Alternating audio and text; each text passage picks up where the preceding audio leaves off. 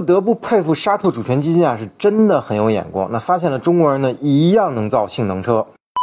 那今年六月啊，一条新闻呢震惊了汽车圈，那就是在中阿合作论坛上呢，沙特投资部与华人运通，也就是高和汽车的运营母公司签署了一项价值五十六亿美元的协议。那放眼全球汽车行业啊，那这笔战略合作的金额呢，也是非常的大手笔了。那其实高和之所以能吸引到沙特的巨额投资呢，与其产品实力和企业立足全球市场 DNA 呢不无关系。那高和汽车最新发布的 HiFi Y 车型呢，在九月份呢是交付了一千五百五十六台。那这意味着高和汽车的主力车型。呢，正在起量，成为新能源市场起售价三十多万的又一匹黑马。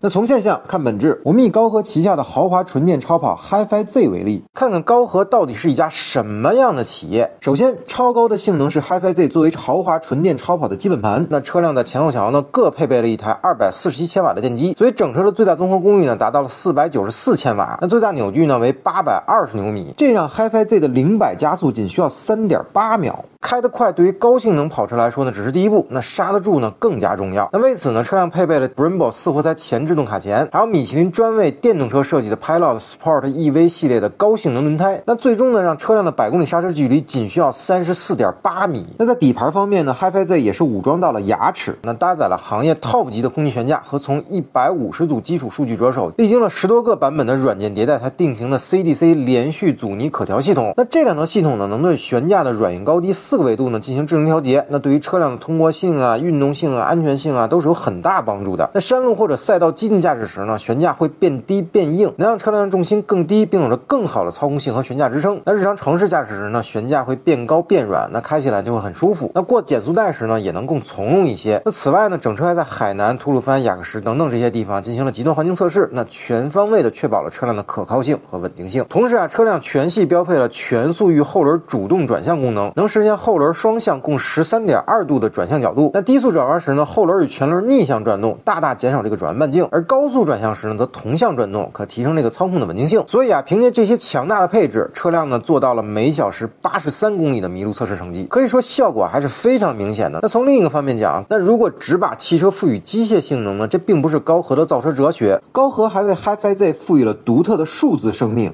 那车内搭载的 HiFi Bot 多轴位移的车载数字机器人，那为用户呢提供了全新的人机交互方式，可以通过语音呀、触摸呀、手势啊等多种方式与其交流。这也让 HiFi Z 呢仿佛成为了有生命又贴心的管家一样。